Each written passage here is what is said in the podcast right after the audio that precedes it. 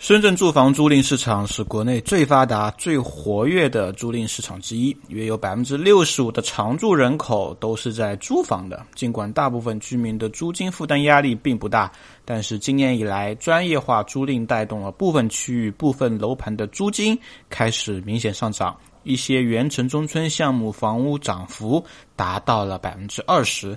十二月二十七日，深圳市人大常委会审议了深圳市政府关于加快培育和发展住房租赁市场工作的一些若干情况。啊，对于这样的一个新闻，我们首先分两层来看。那第一个，过往为什么整个深圳的租金还是比较低的呢？里面有几个原因啊。因为第一个，深圳特别明显，这是一个典型的移民城市，深圳人只有占整个深圳的百分之三。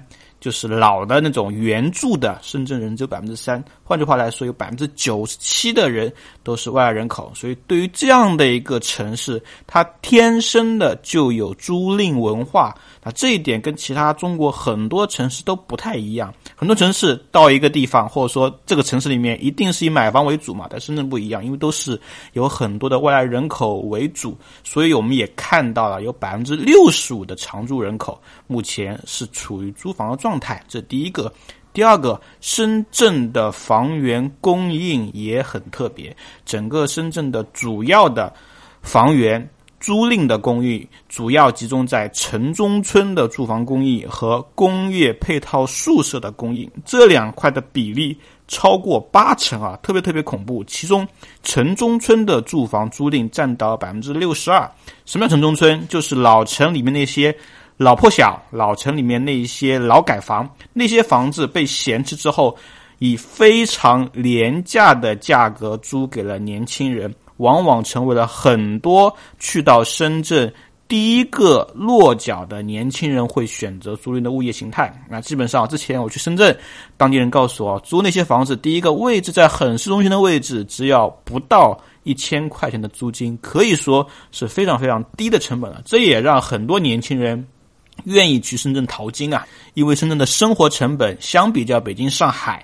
来说要低的太多太多了，这是第二个。第三个，正是因为人口外来那么充沛，供应那么充沛，所以深圳的住房的市场化程度会很高，因为供需都很旺，所以相比较而言，它各种规范、各种条件。包括如何的置换、如何流通啊啊，有一个非常明显的底层流动的规则在里面，就是可能不是那种政策文件，但是但凡你要去租赁市场，不管是中介也好，还是供应商也好，都会给你非常详尽的方案，所以这也导致了目前整个租赁市场。在深圳一直保持非常低的一个价格箱体，那为什么最近这一段时间房租又开始涨了呢？那其实这也是深圳最近一段时间的变化导致的。深圳一直在做什么样一个变化呢？叫旧城改造的变化。什么叫旧城改造？就是把过往那些。最多给到年轻人租住的城中村住房给拆了，来盖其他东西。这个其实是任何一个一线城市，或者说发展到一定阶段的城市，它必须要经历的一个过程。城市需要更新，城市需要腾笼换鸟，城市也需要好的面貌，所以必须要拆除掉一些。拆除的负面影响就是让那些年轻人可能没有了那么低的租房成本了。拆除完之后，新建的第一个是有成本的，第二个一定比过去更好，所以它也比过去更贵。这也是为什么之前看到了有百分之二十的涨幅啊，也很明显。前段时间吧，郁亮也对外说，在为什么在深圳里面推行它的万村计划会那么难啊？因为里面涉及利益太多了。